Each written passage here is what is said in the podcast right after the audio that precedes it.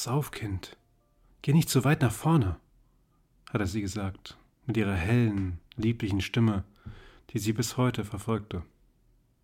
An diesem Ort war alle Geborgenheit aus ihrem Leben verschwunden, von ihr gerissen wie die Jungfräulichkeit von einem minderjährigen Vergewaltigungsopfer, ungläubig vor Schock, taub noch Monate danach.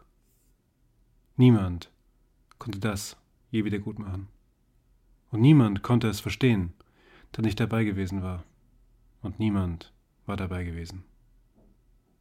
Die heutigen Sicherheitsmaßnahmen waren damals noch nicht so stark gewesen, nein, sie waren noch gar nicht installiert gewesen. Das war kein Trost, half niemandem. Keine Erklärung würde jemals ausreichen, keine Kontrolle und kein System. Dessen war sie sich gewiss. Sicherheit, was für eine schwachsinnige Illusion. Ewig gestriges Versprechen handzahmer Politiker. Es gab keine Sicherheit. Nicht, solange diese Monster da draußen existierten. Sie war schuld. Sie hätte nicht so weit nach vorne gehen sollen. Wäre sie nur umsichtiger gewesen, weniger neugierig, einem kindlichen Impuls folgend, der ihr alle Kindlichkeit gestohlen hatte. Sie hatte sich vor sie gestellt, schützend, wie jede Mutter es tun würde. Ein Schritt zu viel, nur ein paar Zentimeter. Die Vibration war zu hören gewesen. Donner, von weitem spürbar. Sieben Meter, sieben gigantische, sieben ehrfurchtgebietende Meter. Niemand hatte ihr glauben wollen. Wieso auch? Was wusste eine Siebenjährige schon, schreiend, winselnd, aufgelöst, nach dem Urteil der Erwachsenen unfähig, die genauen Proportionen richtig einzuschätzen? Erst Jahre später war herausgekommen, dass es sie tatsächlich gab. Diese Tsunamis. Wütend, walzend, alle und alles niedermähend, was sich ihnen in den Weg stellte.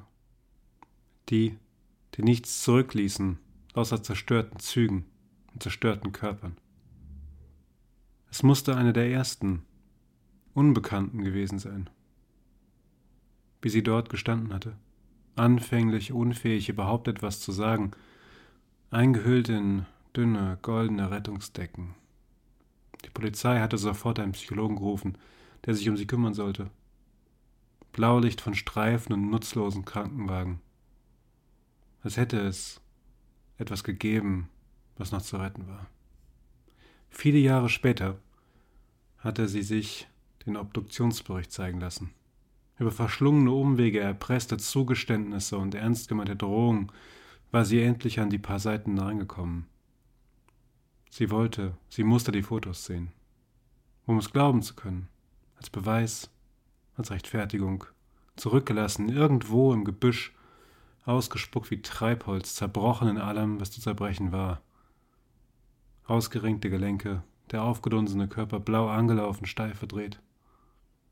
Kaum etwas war verunstalteter als eine Wasserleiche. Unmöglich, einen solchen Anblick je wieder aus dem Gedächtnis zu verbannen, eingraviert ins neuronale Granit. Wahrscheinlich, nein, Sie war sich sicher, mit diesen Bildern hatte der Krebs angefangen, in ihr zu wuchern. Die finale Evidenz, dass Körper und Geist eins waren.